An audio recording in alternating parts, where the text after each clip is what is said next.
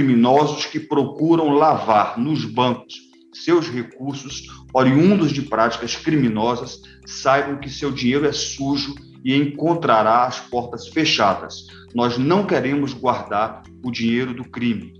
A afirmação do presidente da Febraban, Isaac Sidney, na abertura do Congresso de Prevenção à Lavagem de Dinheiro e ao Financiamento do Terrorismo, promovido nesta semana pela Febraban, é muito clara. O setor bancário conta há muitos anos com estruturas e processos sofisticados para prevenir lavagem de dinheiro e financiar o terrorismo. E a indústria bancária tem conseguido reforçar ainda mais essa blindagem para que o crime organizado não se utilize do setor. Os bancos, por exemplo, são os maiores responsáveis pelas comunicações de operações suspeitas ao Conselho de Controle de Atividades Financeiras, o COAF, que é o órgão do governo federal responsável por examinar operações financeiras suspeitas. Essa união de esforços ajuda em importantes investigações. Por isso, o trabalho do setor é valorizado por inúmeras autoridades, entre elas o ministro Luiz Fux, presidente do Supremo Tribunal Federal. Os bancos desempenham um papel fundamental nesse enfrentamento.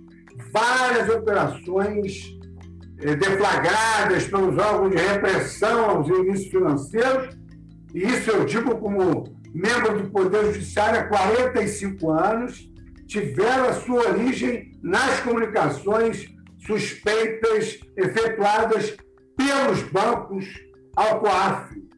Para nós ficarmos com um exemplo é, recente, eu destaco a própria Operação Lava Jato, porque foi por intermédio da comunicação dos bancos que se verificaram aquelas é, movimentações suspeitas que setaram a denominada Operação Lava Jato.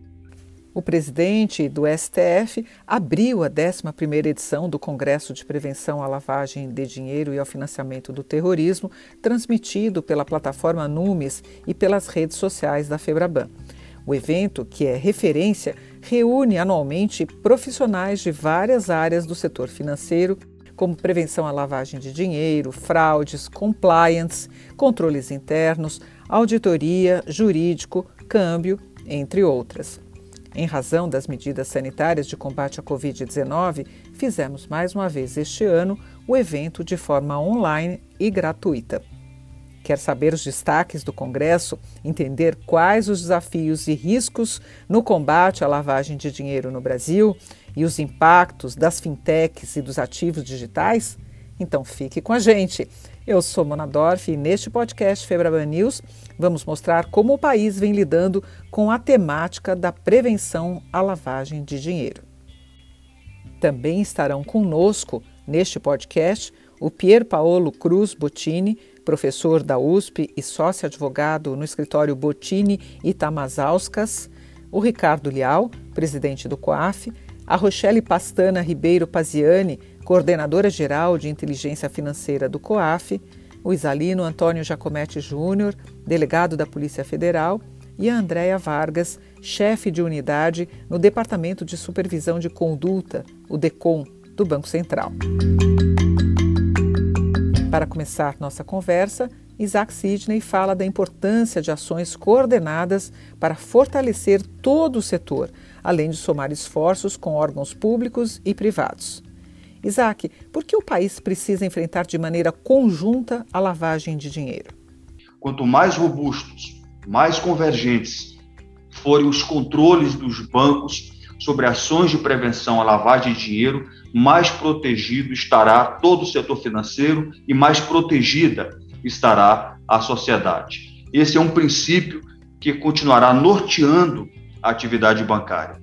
Cabendo aqui mencionar que as áreas de prevenção à lavagem de dinheiro nos bancos e dos bancos não competem entre si, não são concorrentes. Nós temos alvos e temos inimigos comuns.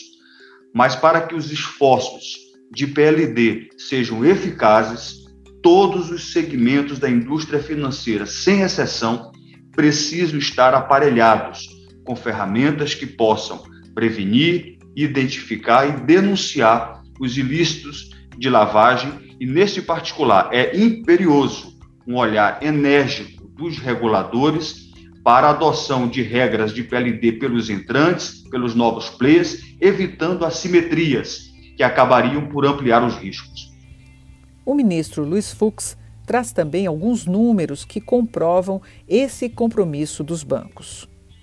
Eu não poderia deixar de colocar em relevo o, o papel das instituições financeiras no Brasil no combate à lavagem de dinheiro e à corrupção e que, digamos assim, é uma bandeira da Convenção das Nações Unidas contra a Corrupção, a UNCAC, que foi incorporada pelo nosso ordenamento através de decreto.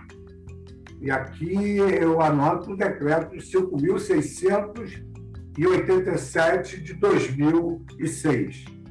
Nesse decreto, há um dispositivo em que a Convenção das Nações Unidas ela preconiza que os Estados, partes, devem exigir, e aí diz respeito exatamente às instituições que a FEBRABAN é, representa, devem exigir que essas instituições tomem medidas, aliás, como vêm sendo tomadas, para verificar a identidade dos clientes, a identidade dos beneficiários de contas expressivas e volumosas e aplicar o controle reforçado a contas mantidas por altos funcionários públicos, a professora Susan Rose Ackerman, que é uma das maiores autoridades em matéria de corrupção, ela diz que é nessa interseção entre o poder público e o poder privado que aqueles que servem a coisa pública procuram maximizar os seus vencimentos através da apropriação da coisa pública. Esse, no Brasil, o compromisso dos bancos tem sido constatado tanto em número em números quanto em fatos. O relatório de atividades do COAF revela que os bancos, e aí é, é importante que se faça justiça, foram responsáveis por efetuar aproximadamente 30% das comunicações de operações suspeitas nas COS recebidas pelo órgão no último ano. Nós observamos que os bancos foram responsáveis pelo fornecimento de 93% das comunicações classificadas como excelentes, que são aquelas que apresentam todas as características requeridas pelo sistema de prevenção à lavagem de dinheiro, e por quase 97% das informações classificadas como muito boas, que são as comunicações que apresentam várias das características relevantes para o sistema. Isaac Sidney garante que as ações dos bancos na prevenção à lavagem de dinheiro não se resumem apenas às comunicações feitas ao COAF e destaca outras ações. Os bancos não têm poder de polícia, mas dentro dos limites que a lei a, nos obriga, a nossa atuação tem contribuído de maneira significativa para que os criminosos não utilizem o sistema financeiro de forma impune. As ações dos bancos na prevenção e de lavagem de dinheiro, queria aqui destacar, não se resume apenas às comunicações feitas ao COAF. O setor bancário participa de inúmeras iniciativas com autoridades, debate o aprimoramento regulatório, adota práticas a, a, internacionais na prevenção à lavagem de dinheiro e um marco que eu queria destacar, em 2003 foi a criação da ENCLA, que é a Estratégia Nacional de Combate à Lavagem de Dinheiro, que é a principal rede de articulação a, in, integrada essa rede por cerca de 90 órgãos e a Febraban é uma das fundadoras dessa estratégia, se o crime ele vem evoluindo, se ele vem se sofisticando muito no decorrer dos anos, também é evidente que houve um grande aprendizado, uma grande evolução de todos os atores que integram essa estratégia, essa rede de prevenção e combate à lavagem de dinheiro.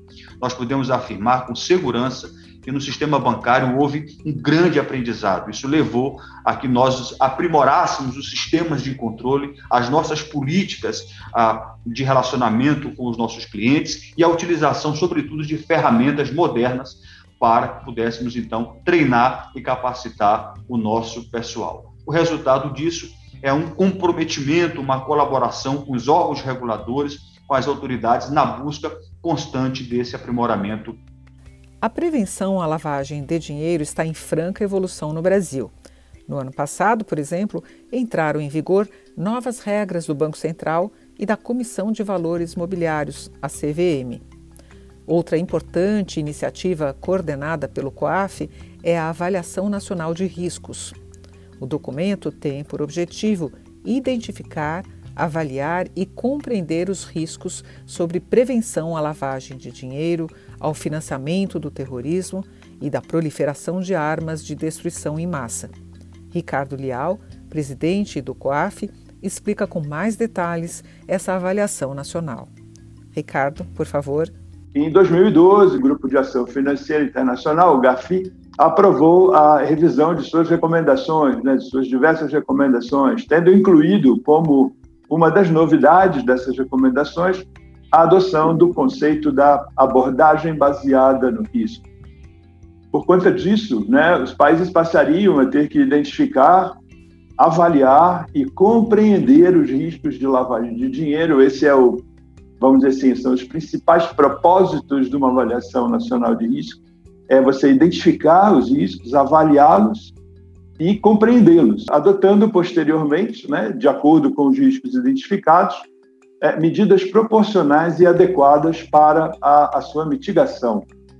No caso do Brasil, essa avaliação nacional de risco baseou-se em um trabalho coordenado entre as diversas autoridades governamentais, integrantes do setor privado e, e sociedade civil, sendo que esse procedimento de avaliação para todos, né, e não seria diferente para nós, é considerado como um fator fundamental para o êxito do, do próximo processo de avaliação mútua, né, a ser realizada no Brasil pelo GAFI.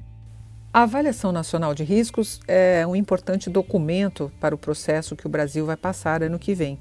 Ela vai ser realizada pelo Grupo de Ação Financeira contra a Lavagem de Dinheiro e Financiamento ao Terrorismo, o GAFI. É um grupo internacional que desenvolve e promove políticas de combate a esses crimes. Esta será a quarta rodada de avaliação da entidade e o foco é mensurar a efetividade do Sistema Nacional contra essas práticas a partir da análise dos riscos e contexto de cada país. Não tenho dúvida que com a participação e o empenho, a dedicação e a entrega de todos os envolvidos, nós teremos um, um excelente documento, uma guia de grande valia também para a quarta rodada do processo de avaliação mútua do Brasil pelo GAFI. Outra visão muito importante para nosso debate é a da força policial. O Isalino, delegado da Polícia Federal e coordenador geral de repressão à corrupção e à lavagem de dinheiro, explica para a gente as tipologias, ou seja, os tipos de crimes de lavagem de dinheiro. As tipologias elas revelam na concepção policial, nas investigações, nada mais, mais do que modus operandi criminoso em relação à lavagem de dinheiro. Né? Então, como a criminalidade vem né, atuando de forma a lavar o dinheiro obtido dos crimes antecedentes praticados. Então, para a gente compreender um pouco melhor as tipologias, na verdade, ela tem um fundo que é comum, né? Todas as tipologias elas têm uma lógica interna que é justamente, né, tentar ludibriar, ocultar, dissimular né, a origem, a natureza, né, a propriedade, a localização dos ativos decorrentes da prática criminosa, conforme previsto até na nossa lei de lavagem de dinheiro. E para isso, a criminalidade, ela basicamente tenta né, com essas tipologias, dificultar o rastreio dos bens e valores e não chamar a atenção das autoridades públicas, tanto de prevenção à lavagem de dinheiro, né, para que não sejam aí incorridas em comunicações suspeitas, automáticas, e também as, as autoridades de investigação. Então, é muito difícil você pontuar, né, numerar tipologias. Elas são de uma amplitude enorme, né, é, e são infindáveis, vamos dizer assim. A cada caso, é, a cada sequência de investigações são visualizadas novas e novas tipologias. A gente sempre destaca as pessoas interpostas e as empresas de fachada, porque são tipologias básicas e que servem muitas vezes para potencializar outras tipologias. São praticadas né, várias formas em um mesmo tipo de situação. Não há como delimitar um quantitativo, né, ou quais são. Elas aparecem e se apresentam nos casos concretos de investigação, né, e é possível afirmar aí sim que a criatividade da criminalidade é ilimitada em relação a esse assunto. Quando as autoridades públicas fecham uma porta, identificam um tipo de prática de lavagem, a criminalidade vem e tenta abrir outra porta, abrir uma janela para que o, o objetivo principal do crime, né, por eles praticados, seja obtido, que é o lucro. Outro ponto de atenção para as autoridades são os novos meios de pagamento digitais. A Rochelle, coordenadora de inteligência financeira do COAF, comenta quais os cuidados que o setor e as autoridades devem ter. Rochelle, por favor nós também podemos ser criativos é, na medida de que esses novos meios também permitem outras medidas de devida diligência que antes não eram possíveis, né? Então, é, eu, eu, eu, entendo que a gente pode fazer análises de sinais de alerta, por exemplo, de localização de equipamento, é, de, do uso do mesmo equipamento por diversas pessoas, né, que aparentemente não estariam utilizando, não, não teriam ligação entre si. É, então, assim, eles trazem a possibilidade da gente pensar novos sinais de alerta e novas formas de detectar a possibilidade da lavagem de dinheiro. Então, eu acho que nós teríamos que sentar juntos e pensar nesses novos sinais de alerta, né? Horário de transação, enfim, um, uma série de coisas que a gente pode pensar juntos que poderiam ajudá-los na, na, detecção de, de, lavagem de dinheiro, né? É, nesses setores, né? Nossas novas tecnologias. Mas a polícia também está de olho em quem quer se aproveitar dos meios de pagamento para crimes, certo, Zalino? Sim, existe um, uma preocupação e não apenas uma preocupação, uma iniciativa já adotada das autoridades. Né? Claro, cada um no seu, nas suas atribuições, mas, por exemplo, nesse ano, é algo público que é, os interessados podem consultar. Ah, nós estamos no desenvolvimento da ação número 2 da ENCLA, da Estratégia Nacional de Combate à Corrupção e Lavagem de Dinheiro, que trata justamente da melhor compreensão desses novos métodos de pagamento que vêm aí preceituados pelo GAFI como, como de importante compreensão e enfrentamento né, para o fim de prevenção à lavagem de dinheiro. É, e, e no âmbito de, de, da ação que está em curso nesse ano, os resultados provavelmente vão sair em setembro, foi muito interessante porque os órgãos mais ah, próximos em relação ao tema, o Banco Central, o COAF, a Polícia Federal e outros tantos, né, é, que lidam com, com, em algum aspecto em relação a esses meios de pagamentos, sentaram à mesa, conversaram, buscaram informações para de maneira coordenada, né, como é o espírito da própria estratégia, da própria ENCO, a trazer isso à baila e, e fazer com que, no âmbito nacional, esses meios de pagamento, esses novos arranjos, é, as fintechs, todo esse ambiente possam ser melhor compreendidos e após essa compreensão, ser sinalizados ali os seus principais riscos e vulnerabilidades para que as autoridades públicas possam, em parceria com, as, com o setor privado, propor, trazer, aplicar mecanismos de prevenção e repressão à lavagem de dinheiro adequados. Falando em inovação e tecnologia, um aspecto importante desta discussão é a entrada das fintechs no mercado financeiro e o impacto dessas empresas no tema prevenção à lavagem de dinheiro. Isaac, qual é a visão da Febraban sobre a proteção do sistema como um todo? Quando nós ah, tratamos de PLD, a gente tem uma certa convicção de que quanto mais robustos e mais convergentes forem os controles de todos, eu estou me referindo a bancos, fintechs, instituições de pagamentos, mais protegido estará todo o setor financeiro, mais protegido estará a população. Nós sabemos que onde estiver o elo mais fraco dessa corrente, será por ali que o criminoso de ilícitos financeiros vai fazer com que o dinheiro sujo do crime ele passe a contaminar todo o setor.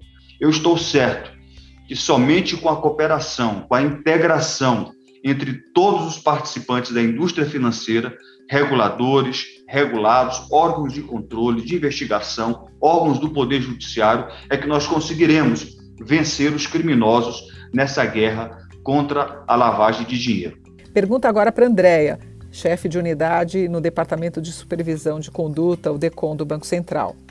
Andréia, qual é a visão do Bacen sobre a participação das fintechs e os impactos neste setor? Quais são os cuidados? O Banco Central ele é aberto à inovação, tanto é que nós estamos com o nosso sandbox agora em operação, inclusive eu faço parte do comitê do sandbox, mas em relação à questão de lavagem, de prevenção à lavagem e financiamento ao terrorismo, relativamente a, essas, a esses novos entes que estão se agregando ao sistema financeiro, o cuidado é absoluto. Primeiro, a gente tem que entender os riscos, a instituição tem que entender os riscos. Por mais inovadora que ela seja, ela não pode cair no mar aberto sem entender os riscos é, de prevenção à lavagem de dinheiro. Então, é disso que nós estamos cuidando no Banco Central, para que as instituições entendam seus riscos, entendam que elas estão sujeitas a toda a regulação de prevenção à lavagem de dinheiro, não há isenção é, em relação à regulação e que esse risco seja corretamente endereçado e administrado. É importante que o sistema financeiro evolua e o Banco Central tem sido um motor de estímulo a essa evolução, mas fazemos isso é, dentro de condições controladas. Eu acho que isso é que é o mais importante. Não podemos fechar os olhos à questão de prevenção à lavagem de dinheiro, porque muitas vezes uma instituição pequena pode ser o veículo para grandes operações de lavagem de dinheiro. Não é só o tamanho da instituição que é, é relevante para a PLD.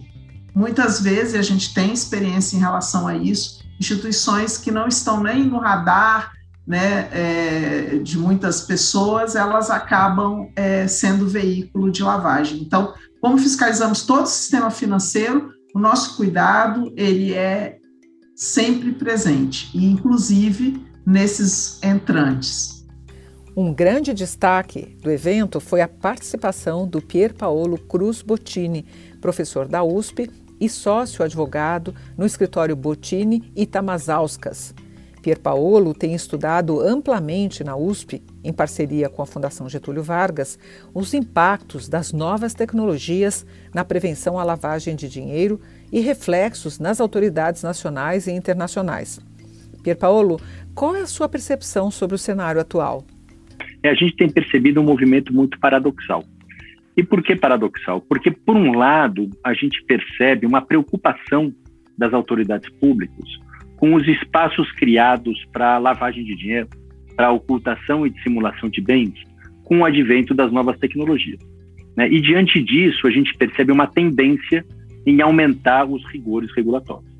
Mas, por outro lado, a gente percebe aos poucos o reconhecimento de parte dessas autoridades de que os exageros de algumas regulações ou da aplicação de algumas regulações têm afetado a competitividade em certos setores, tem criado desigualdade, tem engessado, de certa forma, a atividade econômica. Então, só para dar aqui um exemplo concreto, né? por um lado, a União Europeia aprovou a, a sexta diretriz, políticas de combate à lavagem de dinheiro, e ela determinou nessa diretriz a adoção por parte dos países membros de uma série de medidas de prevenção no campo dos criptoativos. Mas, por outro lado, percebendo os excessos de determinadas regras, é, o GAFI é, tem refletido a respeito disso. Ele lançou em fevereiro é, uma mesa de discussão para refletir sobre os problemas da implementação sem cautela ou inteligência dos planos de contenção de, de lavagem de dinheiro, que acabam por afetar, em alguns casos, brutalmente, a atividade econômica sem ganhos muito plausíveis de combate à criminalidade. Esse paradoxo internacional também se verifica no Brasil. Aproveito, Pier Paolo, para já emendar em outra questão em relação às startups. Qual é o cenário atual? Qual atenção é necessária a respeito da assimetria regulatória? E se a gente quiser analisar essa regulação aplicável aos entrantes, a gente pode dividir os entrantes em duas grandes categorias. Eu vou fazer uma generalização aqui. É evidente que a própria literatura especializada faz outras subdivisões, mas a gente pode dizer que tem, por um lado, é, entrantes que exercem atividades financeiras e são consideradas instituições financeiras ou instituições equiparadas a instituições financeiras, em especial para fins penais. Né? Então, a Lei 7492 de 86, conhecida de todos, diz que tem essa característica de instituição financeira, a instituição que capte, intermedie ou aplique recursos de terceiros. Então, aqui dentre estas e as equiparadas estão os bancos digitais, as fintechs de seguro, de câmbio, de consórcio, dentre outros. E para essas instituições, é, não tem grandes novidades regulatórias. Né? Evidentemente, para ela, se aplicam as mesmas normas que regulamentam as instituições tradicionais. Por outro lado, existem entidades que apresentam é, novidades tecnológicas para a prestação de serviços não necessariamente equiparáveis a instituições financeiras, mas que são listadas no artigo 9 da Lei de Lavagem de Dinheiro. Né? Então, por exemplo, empresas de, de, negociação de cobrança de dívidas, de negociações de valores mobiliários, é, fintechs que apresentam serviços de, de leilões. Né? É evidente que, embora algumas delas não tenham a característica de instituições financeiras, elas estão submetidas, por exemplo, à lei de lavagem de dinheiro. A regulação aqui, ela existe, ela é aplicável a depender da natureza do serviço prestado por essa fintech. Né? E dentro desse ambiente regulado, é importante que os entrantes cuidem para prevenir a lavagem de dinheiro. Que eles criem ambientes seguros, com medidas de compliance, evidentemente adequado à sua atividade e estrutura, é, para que o ecossistema né, de prevenção à lavagem de dinheiro que é composto pelas instituições tradicionais e por todos os entrantes, não seja abalado na sua segurança pela fragilidade do controle da FAP. Então, nessa linha é fundamental que os entrantes tenham sistema de compliance, de prevenção à lavagem de dinheiro, sempre proporcional à atividade que eles desempenham, ao seu apetite ao risco, mas que tenham sempre aquele denominador comum, aquela base comum que é exigida em qualquer uma dessas, dessas atividades. O que vale para a instituição tradicional também vale para os entrantes. E de que forma a tecnologia pode contribuir ainda mais para prevenir a lavagem de dinheiro? É possível que o conhecimento e a intimidade dos entrantes, em especial das fintechs, com os aplicativos e os instrumentos tecnológicos, ele ajude a dar passos importantes para a criação de um novo ambiente de segurança e talvez com regras mais eficazes e não tão pesadas. Né? Porque se de um lado é, é preciso que os entrantes observem essas regras de PLD, até para que não se crie uma assimetria regulatória anticompetitiva, eu acho que a gente pode usar essas novas tecnologias para facilitar o controle de atos suspeitos, né, para tornar a regulação mais leve, mais eficiente. Né? É, talvez a gente possa usar essas novas tecnologias para caminhar de acordo com essa tendência internacional de tornar mais factível a aplicação das regras do PLD. Eu quero lembrar que todos os painéis já estão disponíveis no YouTube e nas redes Febraban e você pode acessar a qualquer momento gratuitamente. Para encerrar o podcast, eu convido novamente o ministro Luiz Fux, que resume muito bem qual é o real propósito de todos esses esforços que comentamos aqui. Parece-nos é, claríssimo que o país só pode alcançar o pleno desenvolvimento se é ostentar instrumentos capazes de atender aquilo que nós denominamos de mínimo existencial. Ou seja, nós trabalhamos e pagamos nossos impostos para termos saúde, segurança e educação. Esse é o mínimo existencial. A lavagem de dinheiro ela é antecedida de atos de corrupção.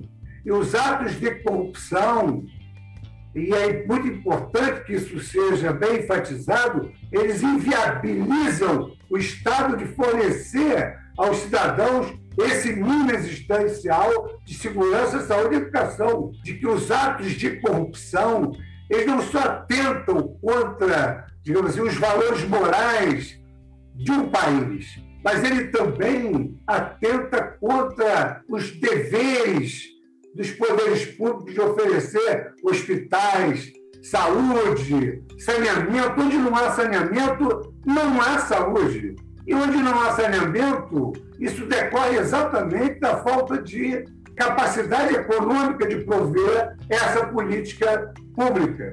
Obrigada a todos pela participação. Nós reunimos aqui apenas alguns destaques do evento, a cobertura completa dos dois dias do Congresso e as íntegras de todos os painéis, os vídeos, estão publicados na Numes, a plataforma de conteúdo e inovação da Febraban. São verdadeiras aulas sobre prevenção à lavagem de dinheiro e combate ao financiamento do terrorismo no Brasil. Vale a pena assistir. Agradeço a sua companhia em mais esta edição do podcast Febraban News, com novidades e tendências que fazem parte do cotidiano. Até a próxima!